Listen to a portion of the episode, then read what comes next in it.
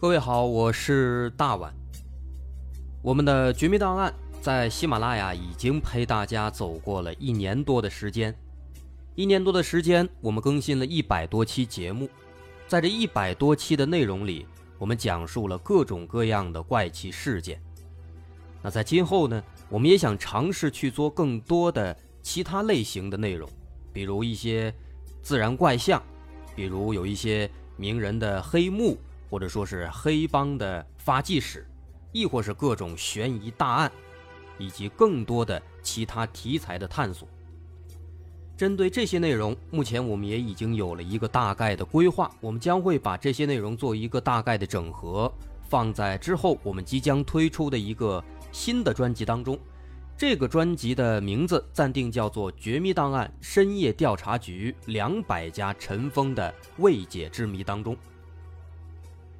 需要说的是，这个新专辑我们决定在喜马拉雅作为会员节目进行独家播出，总计有两百多集的内容。专辑上线时间将会在不久之后的九月九号，大家届时可以在喜马拉雅搜索关键词“绝密档案深夜调查局”，就能够找到这部新的专辑了。在上线前的这段时间当中，也欢迎大家添加我们喜马拉雅工作人员的微信。X m l y 零三三零，也就是喜马拉雅四个字的拼音的首字母加零三三零，x m l y 零三三零。添加微信之后，工作人员将会把大家拉进喜马拉雅官方的粉丝群，届时将会有不少福利活动，送喜点、送签名书等等其他惊喜在等着大家。需要特别说明的是，新专辑。将会是喜马拉雅的会员专辑，也就是说，如果您是喜马拉雅的会员，就可以免费收听本专辑。目前，喜马拉雅的会员价格为每个月六块钱，六块钱就可以听到我们的两百多集故事，也是很划算了。希望大家能够多多理解，多多捧场。九月九号，我们不见不散。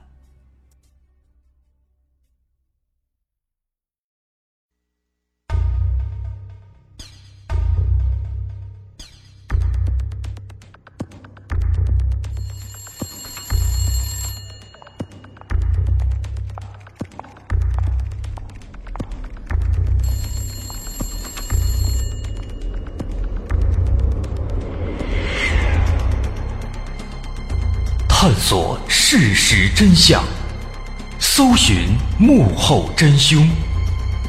欢迎收听《绝密档案》。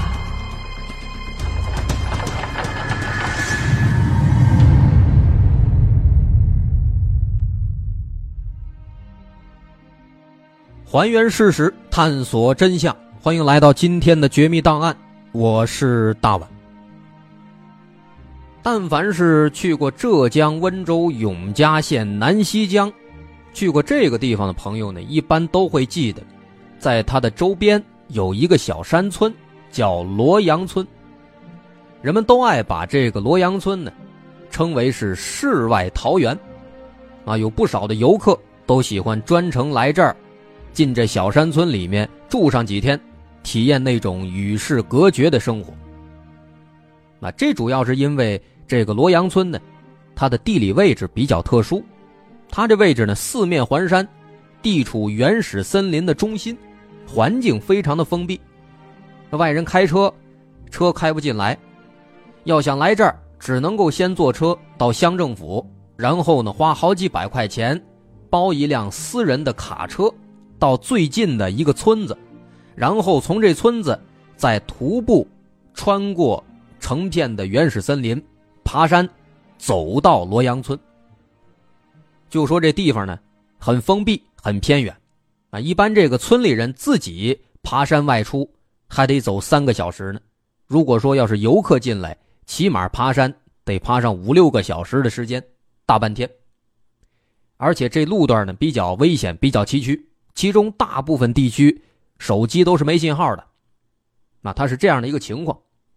不过呢，哎，虽然说这个路程非常艰辛，环境非常封闭，但这个地方的景色确实是不错。那游客们费劲巴力的翻过两座山头了，往前一看，就能看到有这么一排排的青色原木小石头屋子，在村子边上呢，还绕着一条小溪，确实会给人这么一种“柳暗花明又一村，啊，忽逢桃花林”这样的一种感觉。再加上这小山村的历史非常悠久，有五六百年的历史了，古宅古迹随处可见，所以这里自然它就成为了不少游客热衷和向往的地方。不过，大概从零五零六年开始，这个村子除了世外桃源，它又多了另外一个外号，叫做“鬼村”。为什么叫鬼村呢？因为自从两千年开始，在这村子里面陆陆续续的有人离奇死亡。零三年开始，这个离奇死亡的速度开始突然加快，那更是发生了很多离奇诡异的事情。这些死者在生前并没有明显的疾病，他们的死亡来得非常突然，而且过程极快，从发作到咽气儿，慢则半小时，快则几分钟。在离奇死亡刚刚发生的那几年，大概在零零到零三年左右，这个村子里面至少还有八十多户、一百位常住的村民。但是从零三年到零六年，仅仅这四年当中，这村子里面就有三分之二的人离奇死亡。二零零三年死的最多，一年死了二十多个；零四年死了十九个，到零六年。总共的死亡人数达到了七十六人，这可以说占到了村里常住人口的百分之七十左右。这个数据实在是太恐怖了。即便说像这种山村，老年人占比可能会比较高，但是即便如此，这个死亡人数它所占的比例也远远高于百分之七到八的一个正常死亡率。根据村民们的说法，说那几年当中。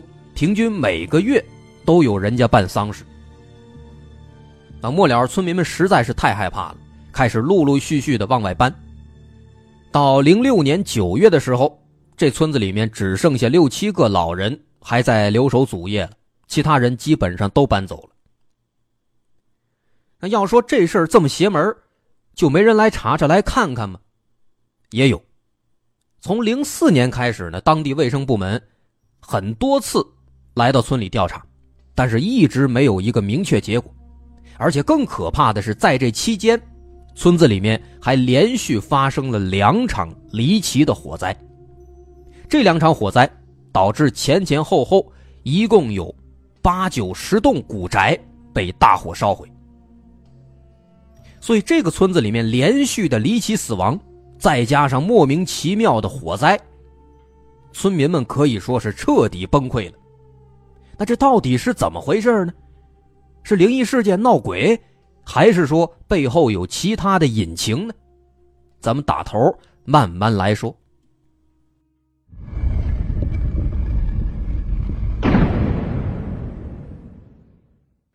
说当年这个村子的村支书叫做麻富春，人们都叫他老麻子啊。他们这村子姓麻的比较多。那根据这个老麻子回忆呢？从两千年啊，村子里就开始出现一些比较奇怪的死亡事件，不过起初呢，并没有引起太多人关注。啊，这个一方面是因为当时这个死亡人数呢，哎，也不是特别夸张，一开始是比较慢的，而且村子里啊，毕竟老人居多，隔三差五的有个人去世了，也实属正常。那即便说今年多死了几个，也不会让人们特别的在意。所以说这些事情真正的开始引起人们的注意，大概是在零三零四年之后了。说这个老麻子他的爷爷就是在零四年去世的，直到爷爷去世了，老麻子才意识到这事情确实是不对劲。因为他爷爷之前啊在家里边一直被孩子们叫赤脚大仙，哎，给起了一个这么一个外号。为什么这么叫呢？因为爷爷上山砍柴啊，有一毛病，从来不穿鞋。在那个山上，小碎石子非常多，一般人穿着薄底鞋走路都感觉硌得慌疼。但是呢，爷爷从小就光脚上山，脚底皮特别厚，哎，都叫他赤脚大仙，是这么来的。而且这老麻子爷爷身体也特别棒，七十来岁老人了，一顿吃两大碗米饭，体格精瘦，很少生病，从不吃药。啊，一家人都感觉老爷子起码能活九十九，但没想到这突然之间，就莫名其妙的去世了。怎么回事呢？家人回忆，在老麻子爷爷去世当天，爷爷先是到这邻居家串了个门哎，在邻居家里面小坐了一会儿，回来了。回来之后呢，突然就开始全身直冒冷汗，没法说话。家人一看吓坏了，赶紧给他抬到床上，给老爷子递了一碗水。但是没想到，老人喝了两口水之后全吐出来了，然后没过几分钟，当场去世。说老麻子爷爷去世了，这家里的灾难还没有结束。不到一年之后，有一天，老麻子的奶奶到屋子外边上厕所，哎，都是那种旱厕茅坑。这老太太呢，蹲着蹲着，突然感觉有点头晕，哎，她就站起来回屋。回到屋里，一只脚刚放到床上，这人突然就咽气了，啊，另一只脚还在床沿上耷拉着呢。那么奶奶突然去世。这件事情也让老麻子无法接受。啊，根据老麻子介绍说，奶奶虽然说身体比较胖，走路有点气喘，但是身体还是不错的，平时基本上不生病。啊，当时老麻子人在外地，他回忆说，当时啊，几分钟前才刚打来电话说老人突然身体不舒服，结果几分钟之后就通知说老人死了，哪有这么快的呢？而类似的离奇死亡事件，不止发生在老麻子家里面，村里的很多人家都发生了这种奇怪的事情。在零五年五月份的一个晚上，村民老陈在路上不小心滑倒摔了一跤，也没受什么伤，但是回家之后突然就咣当倒下，不省人事了。之后不到一个小时，平时身板硬朗的老陈就咽气儿去世了。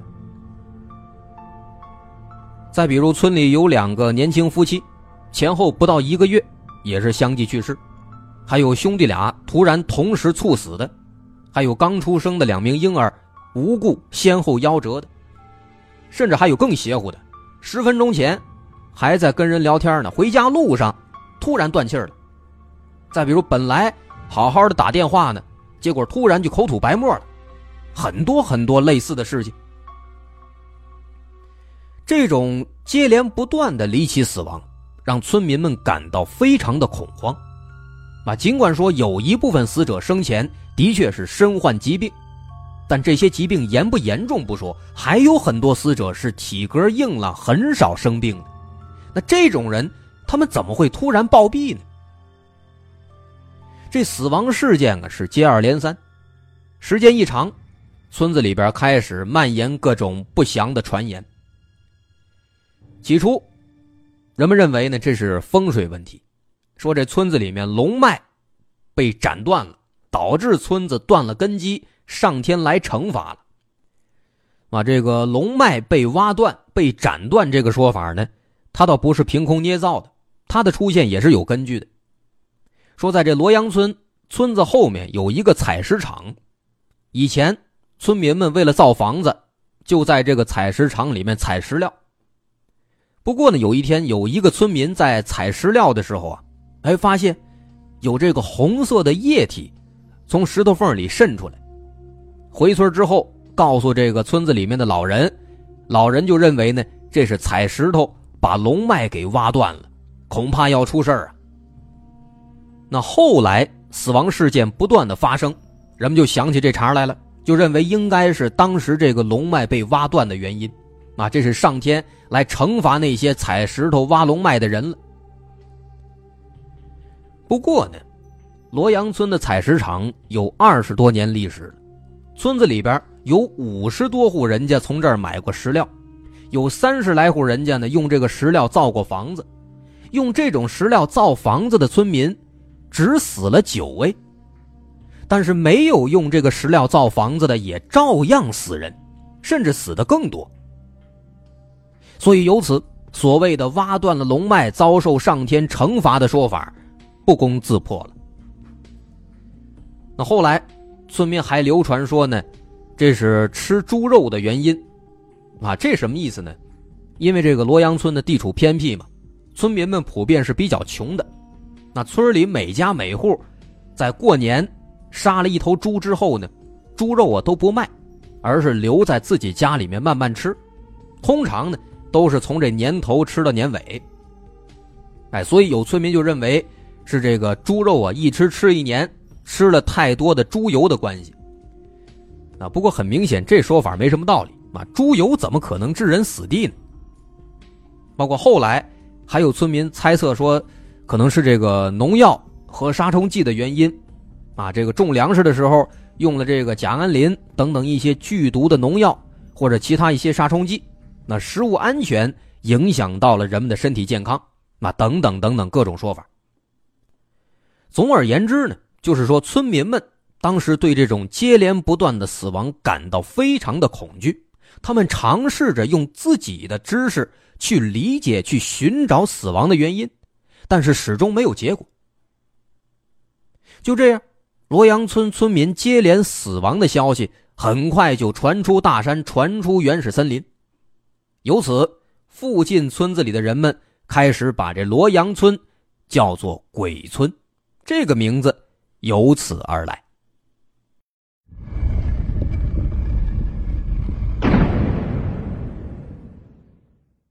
这鬼村的传言，它是越传越广，这村里老百姓啊也开始想办法开展自救，有的赶紧外逃，离开这个是非之地，还有的呢。想办法联系相关部门，找他们来查一查，到底是什么原因导致了村民死亡。那在零四年九月十九号，永嘉县的疾控中心就组成了一个罗阳村高死亡率调查小组，对村子里面零二年到零四年九月期间的死亡人员进行了一个流行病学回顾性调查。啊，怎么叫回顾性调查呢？因为人都已经死了。他们也没有现成的尸体可以看，啊，只能够回顾了。那最终呢，调查小组得出结论，啊，这结论很简单，很出人意料，认为人们接连死亡的原因是过度劳累、缺医少药。只要解决了缺医少药的问题，就可以解决村里的村民离奇暴毙的问题。那这个结论呢？并没有让村民们信服，啊，这种离奇死亡的形式和速度，实在是无法让人接受。所谓积劳成疾、缺医少药这个说法，那如果说是积劳成疾，为什么死者生前会没有任何的预兆呢？如果说是缺医少药，有哪种病、什么情况会让人的死亡速度变得如此之快呢？而且更让村民们感到恐惧、感到在意的。是当时调查小组进村之后的行为。根据老麻子回忆说，当时这帮医生学者进村之后啊，他们不吃村民烧的饭，甚至连水都不喝。到中午饭点该吃饭了，这帮人就在这村子里边小卖铺里买一些真空包装的鸡爪子、鸡腿当饭吃。那这让村民们更加害怕了，啊，口口声声说是缺医少药、积劳成疾的原因。可为什么他们连我们的水都不喝呢？哎，果不其然，离奇死亡并没有因为调查小组的介入而停止。零四年，村子里面死了十九个人；零五年，也有十一个人相继去世。这眼看着死亡还在继续，还是接连不断，村民们很恐慌，绞尽脑汁的继续向国家有关部门反映。终于，隔了一年，到零六年五月十号，浙江省疾控中心接到了上级领导部门的通知，迅速组织调查小组赶赴罗阳村来调查情况。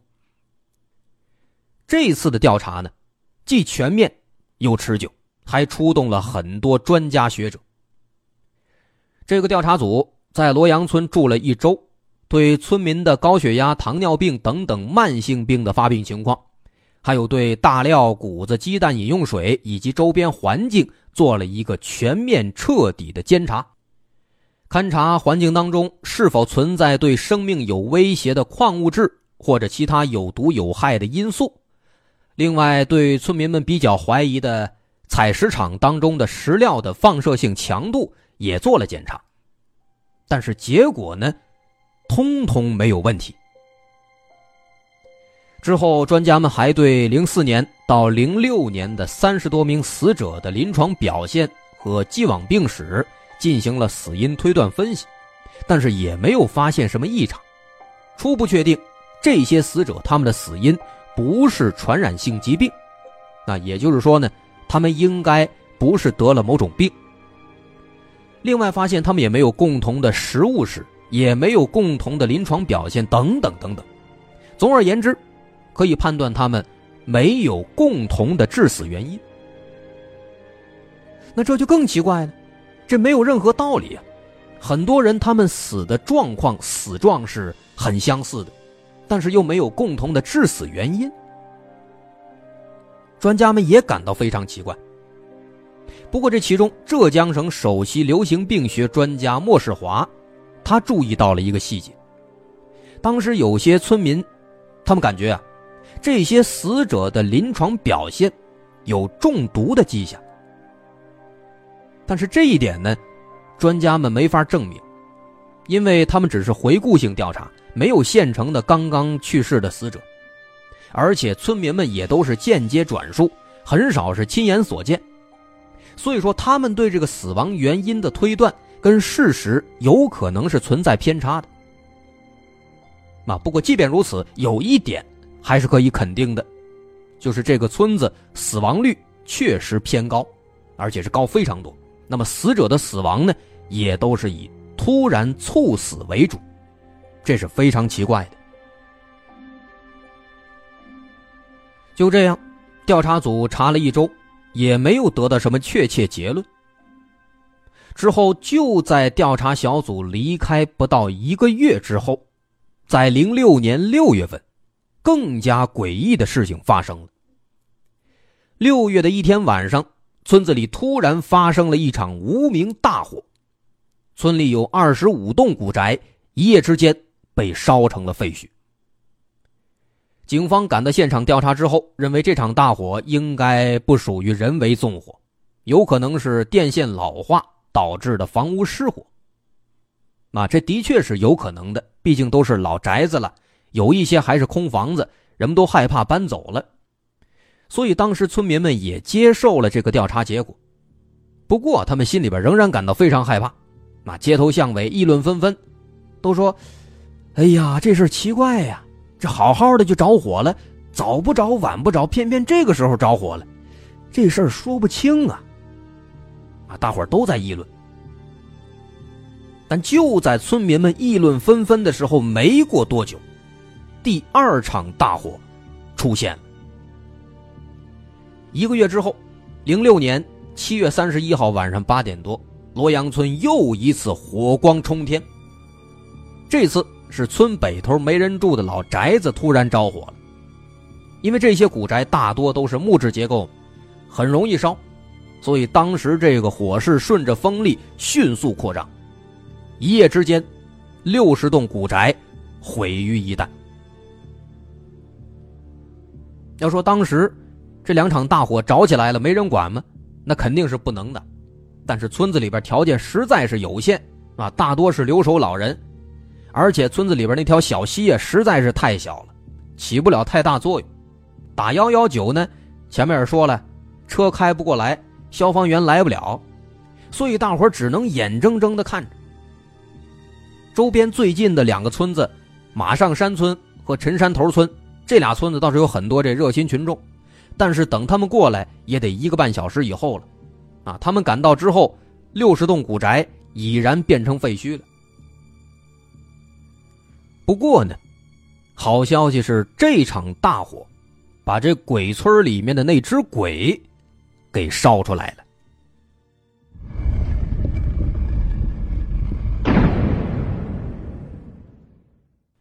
第二场大火发生之后，警方又一次来到村子里展开调查，挨个询问村子里的村民，警方捕捉到了一条重要的信息。有村民反映，在七月三十一号大火当晚，看到有一个叫麻富满的村民，在邻居家吃过晚饭出门之后，好像蹲在墙角用火柴点燃了一堆柴草。村民路过问他，他还说是在烧一些没用的废草玩。那这个麻富满是谁呢？他是村子里边为数不多的年轻人，当时是二十七岁。那大伙对这个人的印象呢也都不错，认为这小伙子啊仪表堂堂，能说会道，也平易近人。而且这小伙子呢也挺有头脑，啊，因为村子里边偶尔会有游客嘛，他就直接开了一个小麻小饭店旅馆啊，叫这名既是饭店也是旅馆。同时，因为他曾经在县里边学过医，啊，算是村子里边唯一懂医术的，所以这个小旅馆同时也是一个小药店，啊，但凡村里老人头疼脑热了，都会来他这儿拿点药，啊，这是麻富满的大概情况。那么从村民提供的这个情况来看，警方当时就认为这个麻富满，他是比较可疑的，因为他是目前已知的。唯一的一个在火灾现场出现，而且正是在他出现之后不久，火灾就发生了。于是警方马上把这马富满控制住，进行审问。这一问呢，果然是有问题。他当场就承认了，说这两场大火的确是他自己放的，理由呢也非常简单。他这个旅馆的生意啊，一直不太好。因为这村子里边呢，并不只是有他一个旅馆。他开旅馆之后没多久，后来有一个叫麻太银的也跟着开了一个旅馆。那游客们呢，更喜欢去麻太银那个。那因为这麻太银抢了自己生意了，他也没办法。那所以说他只能够放火泄愤。但是呢，他也不敢乱点火，啊，只敢点一些没人住的空房子。那也因此，这两次火灾都没有造成人员伤亡。那现在，这马富满招了，火灾的事儿终于是有了结果了。不过这只是第一步，警方之后呢，又对近几年以来的离奇死亡事件做了一个深入调查询问。这一问，又发现了一条非常非常重要的信息。那当然，早先几年的离奇死亡事件。村民们已经记不大清了，不过他们回忆最近一段时间，也就是在零五零六年这两年当中发生的那么几次离奇死亡事件，一回忆呢，他们突然就意识到啊，好像在大部分的死亡现场都能够看到同一个人，这个人就是马富满。为什么这么多的死亡现场都有他在呢？村民们列举了零五零六年的几个死亡案例。首先，是一个叫李天国的村民，当时这李天国二十七岁，他死于零六年年初。这李天国呢，小时候得过小儿麻痹，手有点残疾，但是身体向来很好。零六年四月二十七号，这一天上午，他妈妈在山上采竹笋，他爸爸外出办事只有他一个人在家。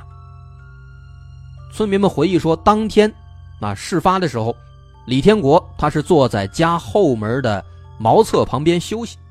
那马富满当时正好去他家找他有事那马富满到了他家之后，他突然就听到后门外边有响声，于是麻富满就赶紧走过去看了看，结果就发现李天国已经不省人事了。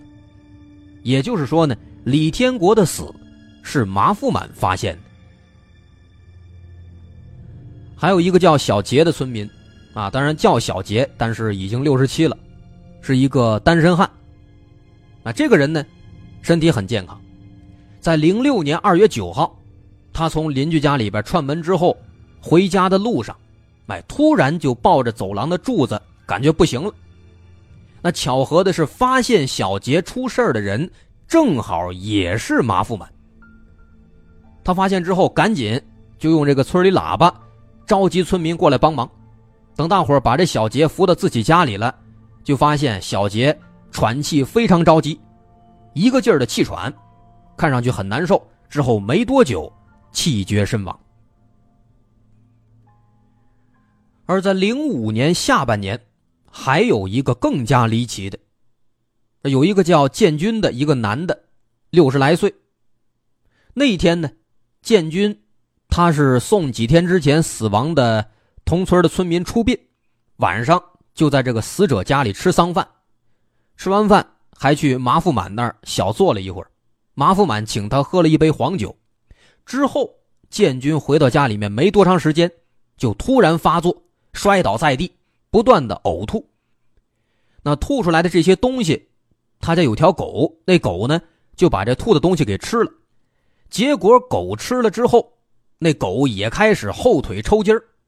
直到这马富满的父亲赶到现场，把这狗扔到水里，狗把这吃下去的那个呕吐物吐出来以后，这条狗才没事了。但是这个建军呢就没那么幸运了，他呕吐不久之后。直接就咽气儿了，啊，等等等等，还有很多类似的案例，这马富满都在现场，或者说死者死之前跟马富满都接触过。那这些情况综合到一起，大伙终于开始觉得，平时这个挺和气、满面笑容的马富满，他太可疑了。那不只是火灾，似乎这些离奇死亡跟他是有关系的。于是，警方又一次审问了马富满。马富满起初，啊，也是拒不承认。但是后来呢，面对村民的集体指控，他意识到已经没办法继续隐瞒了，这才交代了自己的罪行。原来，自从前几年死亡事件不断发生之后，他发现一旦有人死亡，家属们就会来自己店里买东西，买这一次能挣很多钱。于是。他就萌生了通过投毒杀人来赚钱的想法。从零三年到零六年，他利用自己医生的身份，趁着给村民们拿药的机会，把一种剧毒的氰化物叫氰化钾，投放在被害人的开水或者食物里。用这种办法，他前前后后杀害了七个人。所以最终。零八年四月十一号，温州市中级人民法院开庭审理，检察机关指控马富满通过投毒的方式害死村民七人，火烧村委会办公楼、民房九十余间，犯有故意杀人罪、纵火罪、失火罪，判处马富满死刑，缓期两年执行。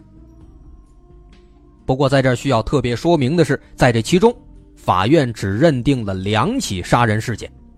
其他五起因为事实不清、证据不足，没法予以认定。但总而言之，马富满死到临头了。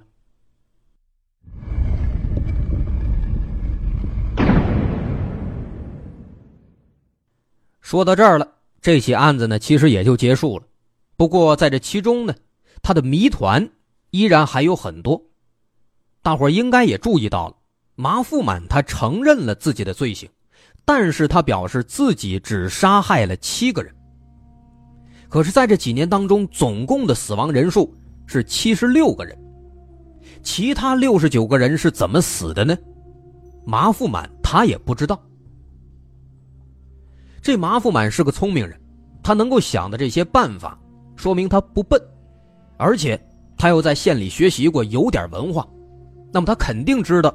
杀七个人和杀七十个人，结果都一样，都是死刑。那也就是说呢，他没有理由在人数上撒谎。换言之，其他离奇死亡的村民，他们到底因何而死，我们至今还没有定论。不过需要说的是，在马富满被抓获之后，罗阳古村再也没有发生过类似的离奇死亡事件。这是值得我们高兴的。从这点来看，这七十多个人好像确实都是马富满杀死的，但是在这其中也的确还存在很多很多疑点。包括在这期节目编稿之前跟大伙儿在讨论这起案件的时候，有些朋友也提出了很多疑点，有一些也值得我们讨论一下。我们在这儿可以分享出来。首先，第一个最大的疑问，就是说，如果麻富满所言属实，他真的只杀了七个人，那其他六十九个人是怎么死的？也许其中有一部分是自然死亡，但其他的那一部分，他们是因何而死？这是第一个疑问。第二个疑问，麻富满作为凶手，他的动机其实是存在一些疑点的。那他作为一个有点头脑、还有点文化的人，为了一单生意，就去杀害一个人，这个动机是否充分？我们之前说过，龙志民。他为了几百块钱就杀害一个人，的确有这样的可能。但是龙志民，他是一个没有任何文化的一个人，所以说这一点存疑。